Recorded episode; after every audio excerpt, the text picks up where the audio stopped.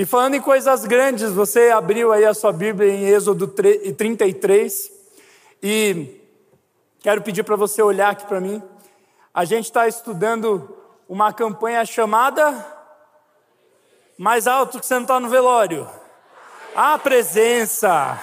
E essa campanha se encerra semana que vem.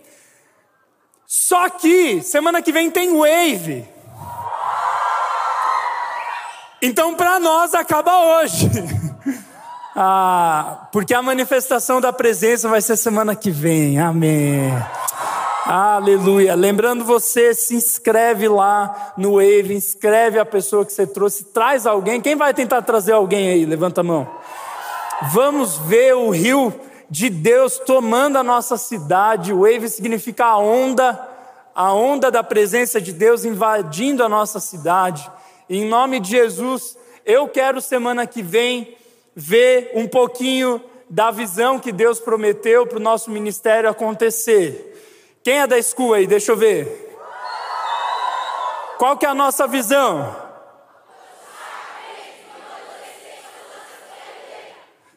Bonito, hein? Se você não entendeu, alcançar 3 mil adolescentes toda sexta-feira.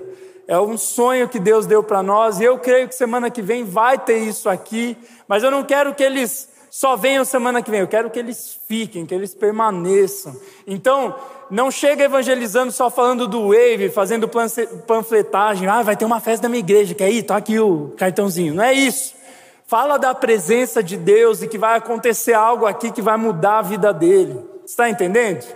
E a gente quer que você faça inscrição, lembrando, porque depois a gente vai mandar mensagem pessoa por pessoa que veio, convidando a pessoa para voltar. Tá bom? E o que, que isso tem a ver com a mensagem de hoje? A gente está na campanha que fala sobre essa presença de Deus que muda as nossas vidas. E hoje a gente vai estudar o último texto da vida de Moisés, onde Deus revela para Moisés a glória dele. Semana passada a gente aprendeu sobre como guerrear na presença de Deus, sobre como vencer as batalhas da vida. E hoje a gente vai aprender a viver na presença de Deus. Não só ir até a tenda do encontro, mas ter a tenda do encontro dentro de mim e dentro de você. Quantos querem ter Jesus dentro de si aí? Hoje nós vamos valorizar isso, fomentar isso porque eu creio que Deus quer visitar você com a presença dEle. Por isso, abre aí a Bíblia em Êxodo 33, capítulo 11.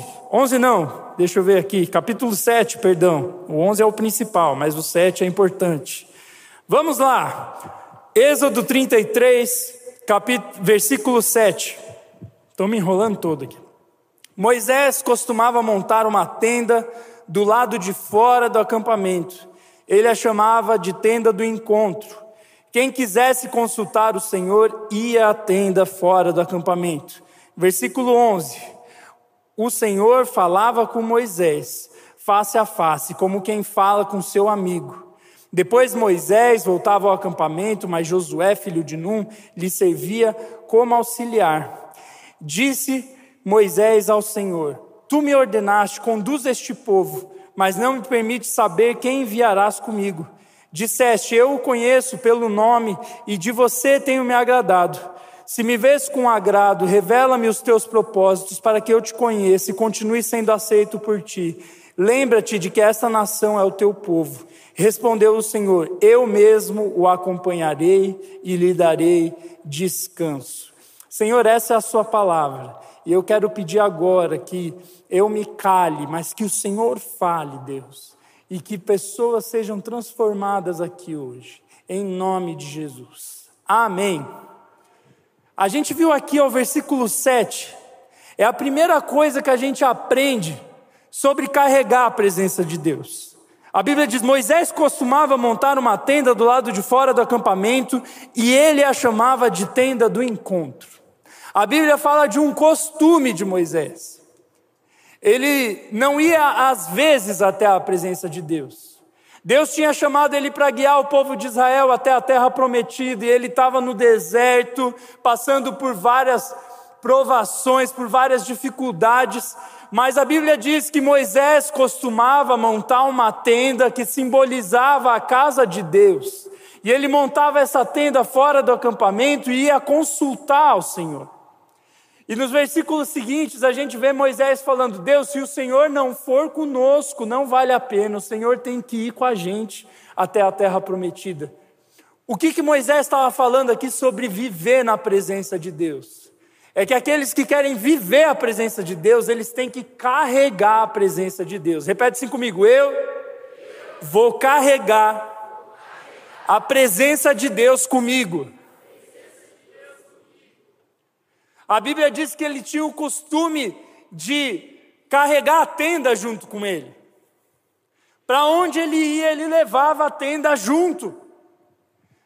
Ele fez uma tenda portátil que era única e exclusivamente um lugar para buscar a Deus. Só isso. Ele tinha um momento consagrado a Deus. E a Bíblia diz que quando ele ia para aquele lugar, Deus visitava ele. E se a nossa igreja quer que você guarde alguma coisa desta campanha, é que você precisa carregar a presença de Deus com você. Muitas vezes a gente acha que Deus mora na igreja. Alguns pensam nisso realmente, a igreja é a casa de Deus. A igreja é um símbolo da casa de Deus. Quem é a casa de Deus? Sou eu e você. Nós somos a casa de Deus.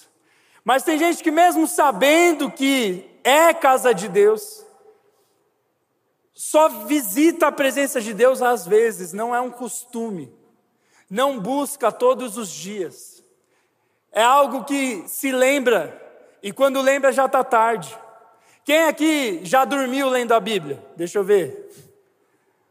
Eu lembro que quando eu era mais novo, eu achava que o melhor horário para buscar a Deus era de noite. E lembro de vezes de eu acordar no dia seguinte com a Bíblia aberta no peito. Quem já aconteceu isso?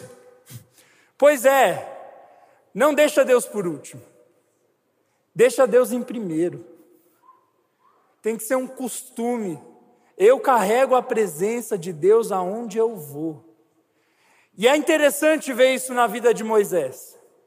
Porque, primeiro, ali no capítulo 33, a Bíblia diz que Deus visitava ele na tenda, e depois que ele permaneceu na presença de Deus, e no capítulo 34, a Bíblia diz o que acontecia com Moisés quando ele saía de dentro da presença de Deus. Abre aí no capítulo 34, versículo 29. Olha só o que Deus como Deus visitava Moisés. Êxodo 34, 29, vamos ler. Ao descer do monte Moisés, do monte Sinais, com Sinais não, né? Jesus, me engasguei tudo. Ao descer do monte Sinai, com as duas tábuas da aliança nas mãos, Moisés não sabia que o seu rosto resplandecia por ter conversado com o Senhor. Quando Arão e todos os israelitas viram Moisés com o rosto resplandecente, tiveram medo de aproximar-se dele. Ele, porém, os chamou. Arão e os líderes da comunidade atenderam e Moisés falou com eles. Versículo 33. Quando acabou de falar com eles, cobriu o rosto com um véu. Mas toda vez que entrava para estar na presença do Senhor e falar com ele, tirava o véu até sair. Sempre que saía e contava aos israelitas tudo o que lhe havia sido ordenado, eles viam o que o seu rosto resplandecia. Então, de novo, Moisés cobriu o rosto com um véu, até entrar de novo para falar com o Senhor. Olha só que louco, cara. Olha aqui para mim. Se tem alguém no celular aí jogando não sei o que, olha para mim, meu filho. Deus vai falar com você. A Bíblia diz que Moisés entrava na tenda da presença e ele saía de lá com o rosto resplandecente, com o rosto brilhando, com uma luz no rosto, a ponto das pessoas ficarem com medo de ir falar com ele. Moisés era visitado por Deus de tal maneira que ele saía carregando a presença de Deus junto com ele. Ele saía da tenda, mas a tenda não saía dele.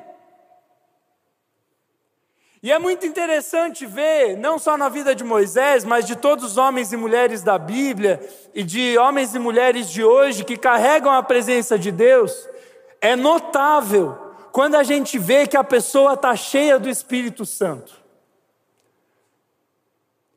É interessante que minha esposa, ela me conhece muito. Estou falando muito dela nas últimas mensagens. Eu acho que eu sempre falo, né? Enfim. Mas é legal que ela me conhece tão bem que ela sabe quando eu estou cheio do Espírito Santo e quando eu estou na carne. Ela já me viu pregando cheio do Espírito Santo e ela sabe quando eu não estou cheio do Espírito Santo. Porque dá para ver. Se você tem discernimento espiritual e o Espírito Santo dentro de você, você consegue enxergar uma pessoa que é cheia da presença de Deus. E é interessante que tem, teve alguns cultos, graças a Deus foram poucos, espero, né, amor? Que ela chegou assim no final para mim, amor, hoje você não estava cheio da presença de Deus. Imagina que legal ouvir isso. Maravilhoso. Mas é, quem ama fala a verdade. E aí eu falei: é verdade, amor. Eu tinha que ter buscado mais. É notável. A pessoa que é cheia da presença de Deus, quando ela chega, as coisas ao redor mudam. A gente vai conversar um pouquinho sobre isso mais para frente. E sabe, Deus hoje quer que você carregue a presença dele dentro de você. Olha só que interessante, 1 Coríntios 6, o que a Bíblia diz no versículo 19. Paulo diz: Acaso não sabem que o corpo de vocês é santuário do Espírito Santo, que habita em vocês, que lhes foi dado por Deus e que vocês não são de vocês mesmos? Paulo está dizendo: Você é a tenda. A presença de Deus mora dentro de você. Você consegue entender o que é isso? A Bíblia diz que Moisés chegava na presença de Deus e saía dali com o rosto brilhando, e que por onde Moisés passava as coisas eram transformadas. A Bíblia diz que outro símbolo da presença de Deus que Moisés carregava era o cajado dele. O cajado que fez o mar abrir, claro que não foi o cajado, mas que representava a mão de Deus abrindo o mar, o cajado que derramou as dez pragas no Egito para que eles pudessem sair de lá, o cajado que fez água sair da rocha, o cajado que, quando o povo de Israel estava lutando, Moisés ficava com as mãos erguidas, e enquanto ele ficava com a mão erguida, o, povo de Israel vencia. Quando ele abaixava a mão, o povo de Israel perdia, porque aquilo era um símbolo da presença, ele carregava a presença com ele. Eu não estou dizendo para você sair daqui com uma tenda nas costas e com um cajado na mão. e agora eu carrego a tenda da presença e o cajado de Moisés. Mas aquilo eram símbolos. Por onde ele ia, a presença de Deus ia junto. E Paulo está dizendo: o Deus que acompanhou Moisés e que realizou todas essas coisas por meio da vida dele, mora dentro de mim e dentro de você. Eu acho que você não está entendendo. Olha aqui para mim. O Deus que fez as mesmas coisas na vida de Moisés mora dentro de mim e dentro de você. Você está entendendo? O Deus que estava com Moisés mora dentro de mim e dentro de você. Não, você não entendeu. O Deus que estava com Moisés mora dentro de mim e mora dentro de você.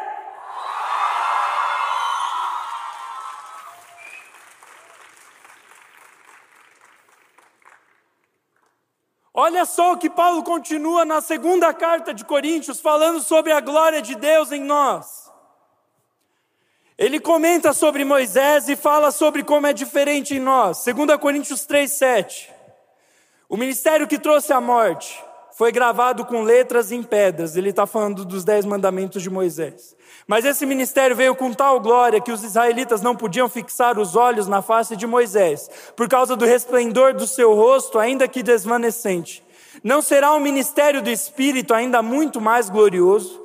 Se era glorioso o ministério que trouxe condenação, quanto mais glorioso será o ministério que produz justificação. Pois o que outra hora foi glorioso, agora não tem glória em comparação com a glória insuperável.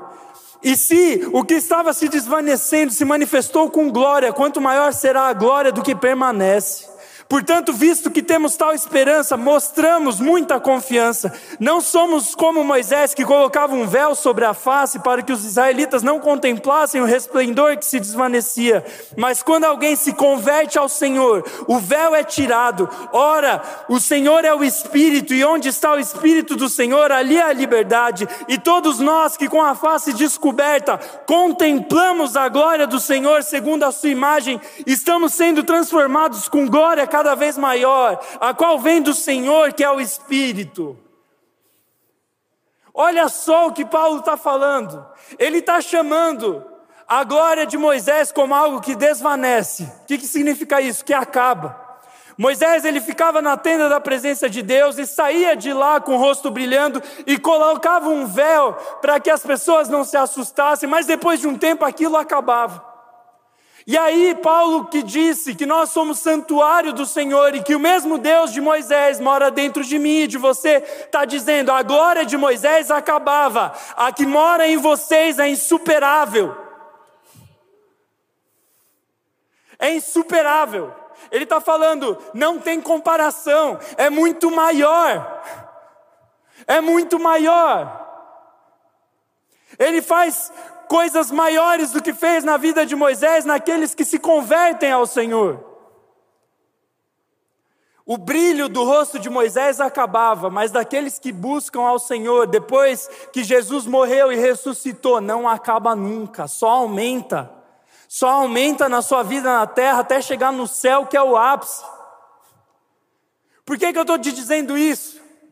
Porque você carrega dentro de você o Espírito Santo de Deus, que se revela de maneira mais maravilhosa do que se revelou a Moisés.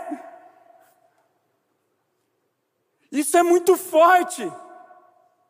Eu acho que nós não temos noção de quem mora dentro de nós. E eu não estou falando um papo de coach que tudo de bom mora dentro de você. Não, você é pecador. Mas quando um pecador se arrepende e pede a presença de Deus, o Espírito Santo entra. E algo sobrenatural acontece. A presença de Deus começa a morar ali. E você começa a carregar a presença de Deus por onde você vai. E as pessoas começam a ver que você é diferente. Quantas vezes eu vejo adolescentes buscando ser autênticos, Eu tenho a roupa que é única, o meu estilo que é único. O meu Instagram eu tento fazer coisas diferentes. Eu tento chamar atenção na minha personalidade, no jeito que eu me visto e no jeito que eu falo. E tudo bem você ter o seu estilão de vida e de roupa, mas quantas pessoas tentam buscar mostrar o que tem dentro de si, fazer a diferença por coisas que não valem a pena? Não tem nada melhor do que um adolescente cheio do Espírito Santo. Eu já vi adolescentes cheios do Espírito Santo. Ser cheio do Espírito Santo é ser cheio do fruto do Espírito. O que é o fruto? É amor, paz, paciência, delicadeza, mansidão, domínio próprio, humildade. É a pessoa que você vê Jesus nela. Você conhece alguém que você vê Jesus nessa pessoa? Mas que tal você ser essa pessoa?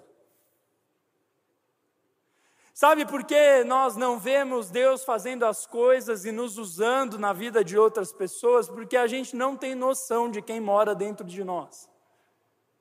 Eu carrego algo, alguém na verdade, e você carrega alguém que é muito maior, muito mais poderoso, muito mais além do que você pode imaginar, muito mais além do que uma roupa legal, do que um Instagram legal, de uma vida legal, do que dinheiro, o próprio Deus que criou o universo, as estrelas, as galáxias, os planetas. Esse Deus que fez tudo isso mora dentro de mim e mora dentro de você.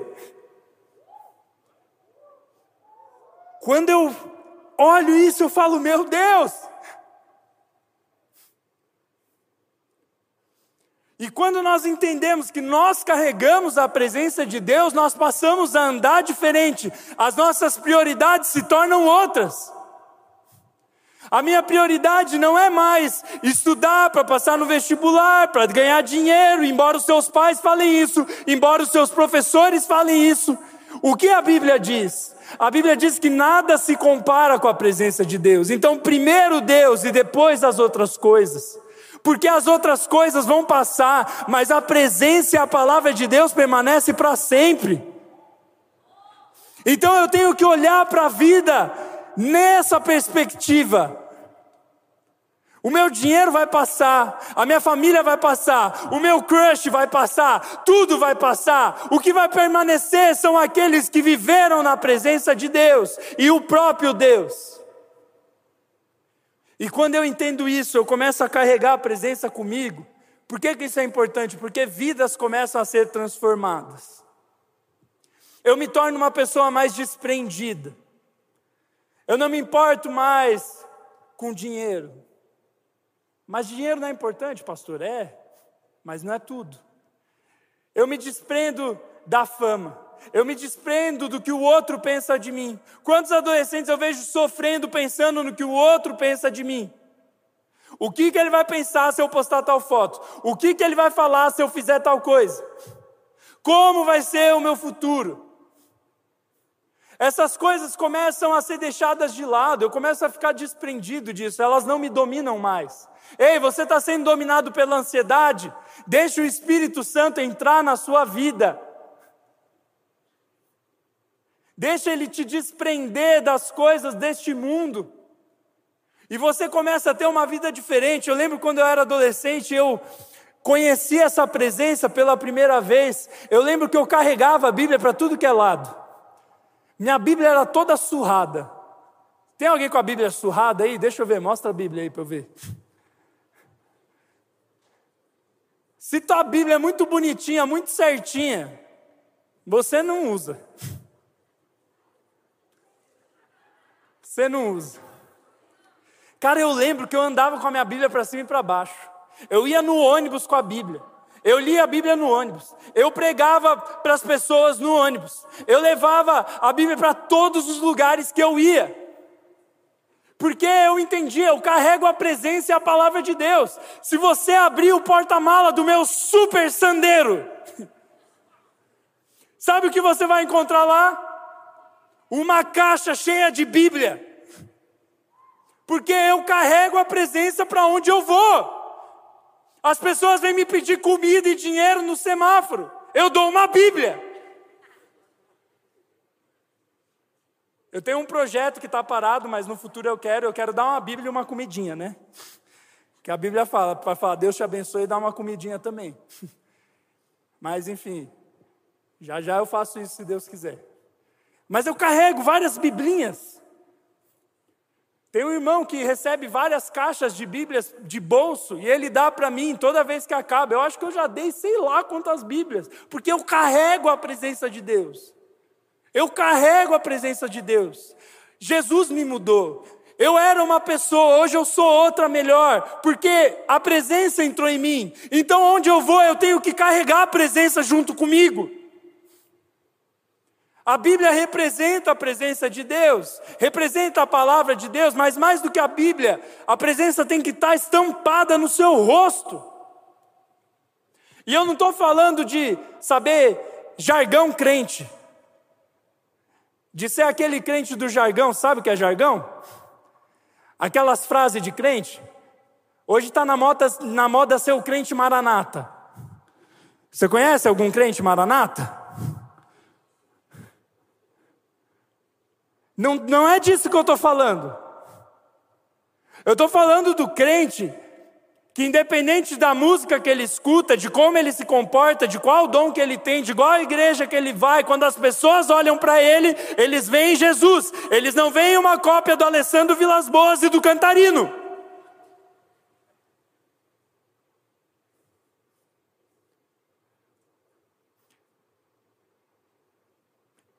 Deus mora dentro de você. Carregue a presença dele com você. E as coisas vão começar a mudar ao seu redor, e a gente vai ver isso Na segunda, na segunda e na terceira lição que esse texto nos traz, principalmente na terceira, mas na segunda, nós aprendemos a clamar pela presença. No, na continuação de Êxodo 33, a Bíblia diz assim no versículo 15: Então Moisés lhe declarou: Se não fores conosco, não nos envies. Como se saberá que eu e o teu povo podemos contar com teu favor se não nos acompanhares? Que mais poderá distinguir a mim e ao teu povo de todos os demais povos da face da terra? O Senhor disse a Moisés: Farei o que me pede, porque tenho me agradado de você e o conheço pelo nome. Então Moisés disse: Peço-te que mostres a tua glória. A segunda coisa que esse texto nos ensina é que além de carregar a presença de Deus, nós temos que clamar por ela. Clamar pela presença de Deus. Moisés disse assim: Senhor, se você não for com a gente, qual vai ser a nossa diferença com os outros povos da terra? O diferencial da nossa vida, do povo de Deus, é ter a Deus. O diferencial do crente não é o que ele fala, não é o que ele ouve, é o que ele carrega dentro dele a presença de Deus, e aí o que ele fala, o que ele ouve, como ele age, acompanha essa presença que ele carrega. E por isso Moisés, ele termina ali falando: Deus, eu peço, mostra-me tua glória. Eu clamo pela sua presença, porque Moisés pede para ver a glória de Deus. Não era porque ele simplesmente queria ter uma experiência com o sobrenatural. Era querendo dizer assim: Senhor, atende o meu pedido da Sua presença no meio do meu povo, porque só assim nós seremos diferentes. Só assim a nossa vida vai fazer sentido. E aí Deus diz para ele: Ok, eu vou ouvir o seu clamor. E depois a gente vai ver o que acontece quando Deus atende esse clamor. O que é clamar? Não é só pedir, é implorar, é se humilhar. Quantos aqui já, eu quero que você seja sincero, já oraram dizendo assim: Senhor, eu me humilho na Sua presença para que o Senhor me visite? Você já fez essa oração? Olha só, tem poucos que fizeram essa oração. Mas por que me humilhar? Por que eu tenho que me humilhar? Humilhar não é uma coisa boa.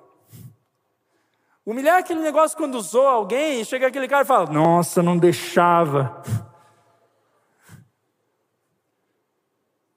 Mas olha só o que a Bíblia diz, e talvez, eu vou orar melhor por isso, mas talvez depois dessa campanha da presença eu vou conversar sobre a gente se humilhar na presença de Deus. Em 2 Crônicas, capítulo 7, versículo 14, a Bíblia diz assim: Se o meu povo, que se chama pelo meu nome, se humilhar e orar, buscar a minha face e se afastar dos seus maus caminhos, dos céus eu os ouvirei, perdoarei o seu pecado e curarei a sua terra. Sabe por que Deus não nos visita? Porque nós não humilhamos, não nos humilhamos. Mas, pastor, por que eu tenho que me humilhar na presença de Deus? Deus não é bom, Deus não me ama, por que eu tenho que me humilhar na presença dEle? O que significa humilhação na presença de Deus? Não é algo pejorativo, ruim. É dizer assim: Deus, eu não tenho nada para te oferecer, eu não sou nada, é ser humilde. A Bíblia diz que Deus concede graça aos humildes, mas resiste aos orgulhosos. Sabe por que Deus não nos enche da Sua presença? Sabe por que Deus não nos mostra a Sua glória? Talvez você já tenha se perguntado: eu, eu quero a glória de Deus, mas por que ela não vem? Eu quero ser visitado por Deus, mas por que ela não vem? Porque talvez eu e você estejamos cheios de nós mesmos, cheios de orgulho. Nós sabemos demais, nós somos bons demais, nós sabemos o que é melhor para a nossa vida. E quando a gente age desse jeito, a gente está falando, Deus, eu não preciso de você, eu sei fazer as coisas do meu jeito. E eu tenho falado muito isso nos últimos sermões aqui, porque nós precisamos abrir mão da nossa vontade para viver a vontade de Deus, porque só assim que Deus vai nos visitar. Nós somos muito egocêntricos. Sabe o que é ser egocêntrico? Eu penso só em mim. E eu não estou falando daquela pessoa, embora tenham várias que fazem isso, daquela pessoa que chega na frente do espelho e fala: Nossa, você é o cara, como você é bonito, olha essa careca, ela brilha. Não sei por que vocês estão aplaudindo. Deixa eu esconder minha careca que está frio. Orgulho não é só isso. Orgulho é quando eu penso demais em mim, mesmo nas orações. Deus me incomoda muito sobre isso, porque tem vezes que eu só oro por mim. Se tua oração é Deus para mim, comigo, sempre te envolve na oração, talvez você pense demais em você. Para de pensar no que os outros pensam de você, isso é orgulho. Eu não estou falando de, poxa, eu fiz alguma coisa errada, será que a outra pessoa ficou chateada? Isso é normal, mas se isso, se eu fico pensando demais no que os outros pensam de mim, talvez eu seja muito orgulhoso, porque eu quero que as pessoas me vejam como alguém top. Orgulho se manifesta na baixa autoestima também. Eu não estou dizendo que pessoas que têm baixa autoestima, todas elas são orgulhosas, mas algumas são orgulhosas sim, e por isso tem baixa autoestima. Como assim? Porque a pessoa acha que ela sempre merece mais da vida. Você já viu aquela pessoa que fala: Nossa, minha vida é ruim, meu dia foi ruim. O Twitter dela é: Nossa, que bad. Ah, eu estou na bad. Ah, eu queria tanto que tal coisa acontecesse e não aconteceu. Ah, eu não sou legal. A pessoa que vive assim, ela é orgulhosa, porque ela acha que ela merece mais atenção. Ela merece mais das pessoas, ela merece mais da vida. Só que o que a Bíblia diz sobre merecimento? Eu e você não merecíamos nada, porque nós somos pecadores, nós amamos fazer aquilo que é errado, a gente tem prazer em fazer o que é errado, e por causa disso nós merecemos o inferno. Se tem uma coisa que eu não gosto é quando alguém se dá bem na vida e alguém chega para essa pessoa que se deu bem e fala: parabéns, você merece. Não, não é parabéns você merece, é parabéns, glória a Deus que você se humilhou na presença do Senhor e Ele te visitou, e por isso que essa vitória veio. A nossa cultura é toda baseada no merecimento, e com Deus não existe essa. Tudo que nós temos, tudo que nós somos, veio por Deus e pela graça de Deus. Graça é favor imerecido. Você não merece para o céu. Você não é bom. Você não é o cara.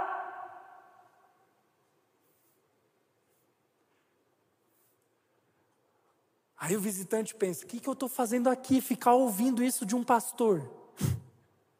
É mentira?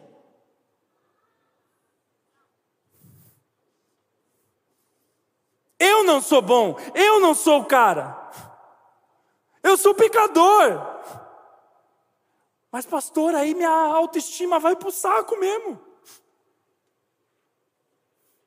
Sabe quando a nossa alegria é elevada? Quando a gente aprende que tudo que é bom vem de Deus. Porque aí eu paro de me importar se eu sou bom, se os outros acham que eu sou bom, ou se até eu fico pensando se Deus me acha bom. Eu começo a falar, cara, Deus é bom e isso é o suficiente, a graça de Deus basta e a graça de Deus é suficiente. Então você quer ser cheio da presença de Deus? Quantos querem ser cheios da presença de Deus? Se esvazie de si mesmo. Se esvazie de si mesmo, das suas vontades, dos seus pecados, do seu achismo, do quanto você acha que você é bom e começa a dizer: Eu sou um pecador e eu preciso de Deus. E quando nós fazemos isso e clamamos a Deus dessa maneira, a Bíblia promete: Deus virá, sarará os nossos pecados, vai nos dar vida nova. Porque uma pessoa só é curada quando ela mostra as suas feridas para o médico. Só que a nossa sociedade nos ensina a esconder as nossas imperfeições. Tem espinha, bota maquiagem. Não ficou bom, bota o filtro na foto. Pastor, não é para eu andar de maquiagem, eu vou vir com, com pelo no sovaco e sem maquiagem para o culto. Não é isso que eu estou falando. Eu estou falando que a gente vive numa sociedade que insiste para você esconder aquilo que ela fala que é imperfeição. Só que aonde está o padrão de perfeição? É no que a sociedade fala ou é no que Deus diz na Bíblia? Nós só somos transformados quando a gente para de esconder os nossos pecados de Deus e abre o coração e fala: Deus, eu infelizmente amo esse pecado, mas eu preciso de ti para ser curado. Deus, eu não queria viver afastado de ti, mas eu estou vivendo, por isso, por favor, mostra-me pela sua misericórdia a sua glória e me salva. E quando nós clamamos desse jeito, Deus nos visita. Sabe quando o avivamento vai acontecer? Quando nós nos humilharmos na presença de Deus e falar: Nós somos um povo impuro, de lábios impuros, e nós precisamos de Deus. E aí a presença de Deus vai vir, e nós vamos sair com os nossos rostos brilhando, porque Deus nos visitou. Mas para isso é necessário clamar, se humilhar, buscar, colocar Deus em primeiro lugar. Não adianta fazer uma oração no culto e não orar mais durante a semana, Deus não vai te visitar. A Bíblia fala muito de busca. Jeremias 29, 12 diz: Então vocês clamarão a mim, virão orar a mim e eu os ouvirei. Vocês me procurarão, me procurarão e me acharão quando me procurarem de todo o coração. Mateus 6,33: Busquem, pois, em primeiro lugar o reino de Deus e a sua justiça, e todas essas coisas serão acrescentadas. Mateus 7,7: Peçam e será dado, busquem e encontrarão, batam e a porta será aberta, pois todo o que pede recebe, o que busca encontra, e aquele que bate, a porta será aberta. Lucas 11,13: Se vocês, apesar de serem maus, sabem dar coisas boas aos seus filhos, quanto mais o Pai que está nos céus dará o Espírito Santo a quem o pedir. O que todos esses textos estão dizendo? Clame, busque, bate na porta, persevere em oração. Nós não vivemos a presença de Deus porque não há perseverança. Continuar e continuar, mas Deus não está me visitando, mas eu vou continuar, eu vou continuar até a glória de Deus me visitar.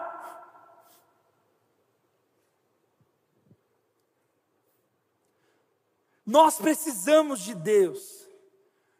Talvez nós não clamamos tanto porque a gente não acha que a gente precisa tanto de Deus. E aí é o nosso orgulho. Se esvazia do seu orgulho. Começa a deixar o Espírito Santo mostrar os sinais do seu orgulho. Você está ouvindo a mensagem e está pensando, puxa, aquela pessoa podia estar tá aqui, essa palavra é para ela. Não, é para você.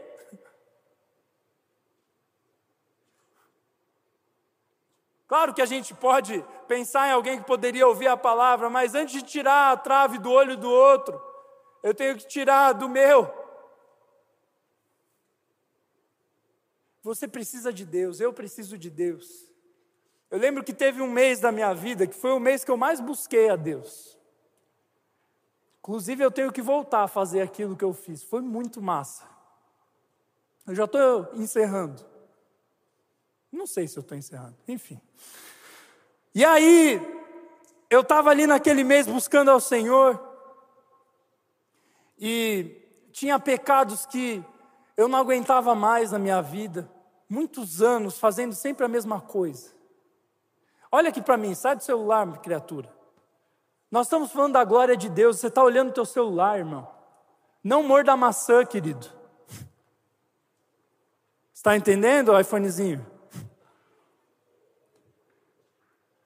Nós estamos falando da glória de Deus. Eu lembro que eu estava na presença do Senhor. E eu falei, Deus, eu não quero mais viver sem o Senhor. E eu fiz um mês de consagração. Eu falei, eu vou ficar um mês sem mexer na internet, sem ver TV, sem jogar videogame, sem fazer nada nesse sentido de eletrônicos, a não ser no trabalho que eu preciso da internet para trabalhar, mas dentro de casa, toda vez que eu sentir vontade de fazer uma dessas coisas, eu vou ler a Bíblia e vou orar, ou vou ler um livro cristão e vou orar. Cara, nos primeiros dias foi muito difícil. Foi muito difícil. Foi difícil porque eu comecei a sentir a minha carne pedindo os meus pecados e pedindo as distrações que eu tinha da presença de Deus, pedindo videogame, pedindo televisão, pedindo internet. Mas conforme eu fui persistindo e buscando ao Senhor, eu fui vivendo uma das experiências mais maravilhosas da minha vida. Eu lembro que na época que eu fiz esse jejum, esse, essa consagração, né, porque jejum é de comida, eu fiz esse propósito com Deus e eu lembro que naquela semana tinha o segredo, que é o antigo Wave. Quer dizer, que é. Tá certo? Enfim, antes o Wave chamava segredo. Ia ter um segredo naquele mês. E foi muito especial como ia ter segredo e no outro mês o Map Camp, que é o nosso retiro, agora é Flow Camp. E ali eu comecei a buscar o Senhor e eu lembro que eu comecei a ver a glória de Deus. Eu pedi Deus, assim como Moisés, eu quero ver Sua glória. Eu comecei a ver. Eu lembro que eu estava aqui sentado aqui na frente no período de louvor e Deus me tocou para ir chamar uma menina para pregar no segredo. E aí eu fui lá e chamei a menina para pregar. E ela ficou super nervosa e começou a chorar. E meu Deus do céu, eu não sei se eu estou pronta para isso. E, tarará. e aí eu falei, cara, ela está muito nervosa. Ela foi a pessoa que ficou mais nervosa quando eu chamei para pregar. E aí eu falei, eu vou abrir o texto do meu chamado com ela. Eu abri Isaías 49, que é o texto do meu chamado, e compartilhei com ela. E ali Deus fala: Eu te escolhi antes de você nascer, como uma flecha nas minhas mãos, eu tenho o seu, o seu nome escrito na minha mão, e etc. E eu fui mostrando isso para ela. Conforme ela foi lendo o texto, o Luizinho estava ministrando, lembra disso, Luizinho? E aí, não era nada combinado. Ele ministrando, ele falou aqui assim: Isaías 49, está escrito assim, assim, assim.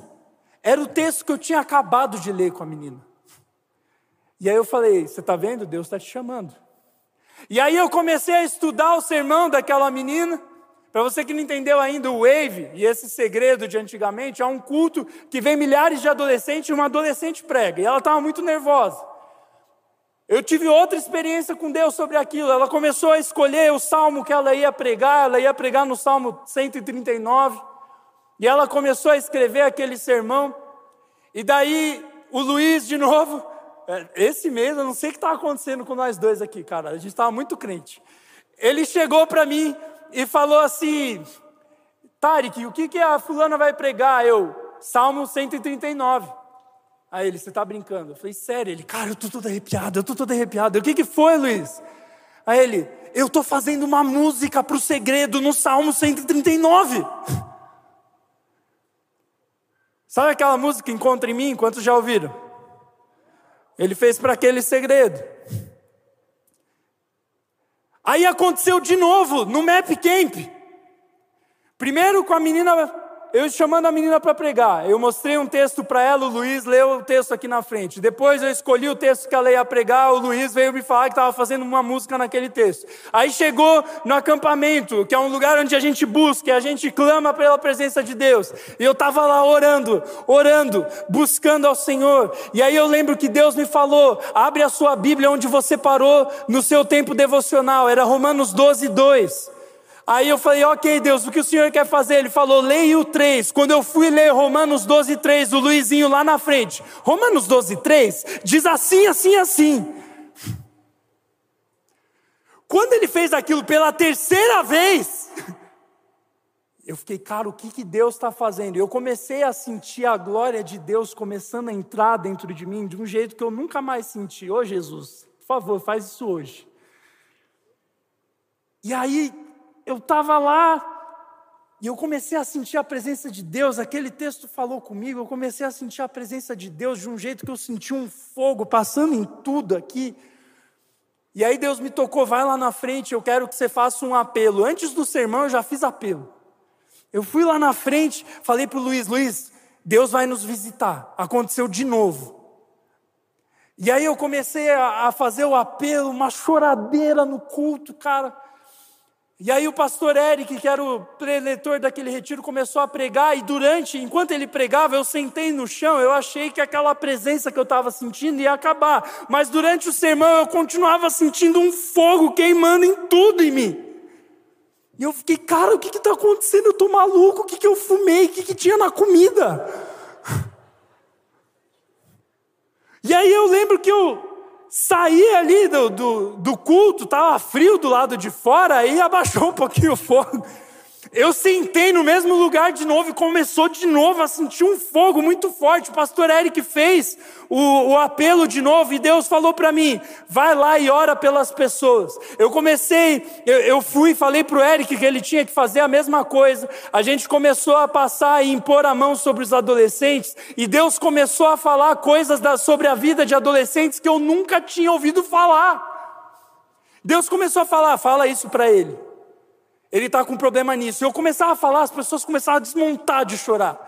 E elas, Deus está te usando, Deus está te usando. Eu lembro de uma menina, nunca tinha visto ela. Deus falou para mim assim: fala para ela que ela está se cobrando demais. E eu lembro que eu ficava, cara, o que, que é isso? Eu falei, pare de se cobrar, porque Deus está cuidando. Na hora que eu falei, pare de se cobrar, ela começou a chorar, chorar, chorar, chorar, chorar. E aí depois o Eric veio compartilhar comigo que as mesmas coisas aconteceram com ele. Ele ia impunha a mão nas pessoas e Deus falava para ele o que as pessoas estavam passando, sem ele conhecer as pessoas. Sabe o que é isso? É quando eu e você nos humilhamos e nos consagramos, e a glória de Deus nos visita de uma maneira extraordinária, e as pessoas começam a ser transformadas. Eu tive várias outras experiências naquele mês. Porque quando nós clamamos pela presença, Deus vem. E a última coisa que eu vou falar para você essa noite, que está nesse texto de Êxodo 33, a primeira é carregue a presença, a segunda é clame pela presença, se humilhe na presença, abra mão de tudo pela presença. E a terceira, nós vamos ver no restante do texto, na verdade no começo, a Bíblia diz em Êxodo 33, 11, o seguinte: O Senhor falava com Moisés face a face, como quem fala com seu amigo. Depois Moisés voltava ao acampamento, mas Josué, filho de Num, que lhe servia como auxiliar, não se afastava da tenda. Olha de novo, presta atenção. Mas Josué, filho de Num, que lhe servia como auxiliar, não se afastava da tenda. A terceira coisa que esse texto nos ensina é que nós temos que influenciar outras pessoas, formar outras pessoas que carregam a presença de Deus como a gente carrega. Moisés morreu, mas ele deixou Josué no lugar dele. A Bíblia diz que Moisés ficava na tenda e Josué ficava do lado de fora, aprendendo como Moisés falava com Deus. E quando Moisés morre, em Josué capítulo 1, a Bíblia diz que Deus fala assim para Josué: Assim como estive com Moisés, eu estou com você, seja forte e corajoso, não fique desanimado, nem tenha medo, porque eu, Senhor seu Deus, estarei contigo para qualquer lugar, para onde você for. E aí Josué começa a ser um homem cheio do Espírito Santo.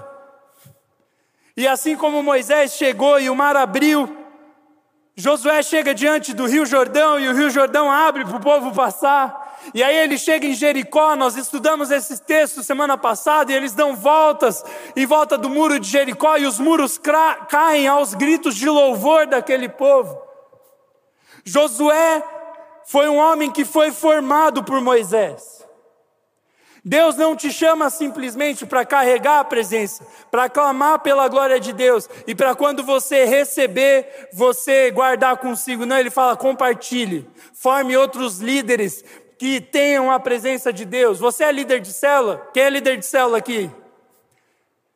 Se você for cheio da presença de Deus, comece a buscar a Deus com seus líderes auxiliares. Leva eles para a tenda com você. O povo da tua célula não busca a Deus? Leva eles para a tua casa e vai orar e ler a Bíblia com eles e fala: oh, é assim que faz. Foi assim que Moisés fez com Josué. Ele falou: Ó, fica aí do lado de fora e vê o que eu faço. Vai chegar a tua vez. E não só a formação de líderes, mas de pessoas. Nós temos que influenciar as outras pessoas. Jesus fez isso. Jesus, ele no Monte da Transfiguração, ele começou a resplandecer a glória de Deus como Moisés, mas Moisés era só o rosto, Jesus foi o corpo inteiro. E aí, quem estava com ele lá, Pedro, Tiago e João, e daí, a partir dali, Pedro, Tiago e João começaram a ser os líderes da igreja. E é legal que você vai ler em Atos 5, quando Pedro passava pelos lugares, ele era usado por Deus para curar outras pessoas, como Jesus, mas ele fazia coisas maiores. Presta atenção aqui. Jesus curou vários cegos, colocando as mãos neles, vários surdos, vários mudos vários paralíticos. A Bíblia diz que Pedro aprendeu tão bem com Jesus que em Atos 5 ele está andando. E a Bíblia diz que se a sombra dele passasse por alguém, a pessoa era curada. Você não vê Jesus fazendo isso. Mas Pedro você vê, quer dizer que ele é maior do que Jesus? Não. Pedro, Jesus falou, e Pedro ouviu, ele falou: se vocês crerem, vocês vão fazer coisas maiores do que eu fiz e vão impactar a vida de mais gente do que eu impactei. A Bíblia diz que num sermão de Pedro, três mil pessoas se converteram. Pedro carregava a presença. Ele passava, a sombra dele passava e as pessoas eram curadas. Eu sei que eu estou falando há muito tempo, mas eu não quero que você saia daqui hoje sem querer isso. Ele carregava a presença de Deus de tal forma que ele chegava nos lugares e as pessoas eram curadas com a sombra dele. Tem avivalistas de muitos anos depois que a Bíblia diz que eles buscavam a Deus de tal forma. Teve, tem uma história que eu acho maravilhosa. Aquele homem de Deus entra numa empresa para falar de Jesus na empresa. Só o fato dele entrar na empresa, as pessoas começaram a chorar e se arrepender dos seus pecados sem ele abrir a boca. Porque por onde ele ia, a presença de Deus ia junto.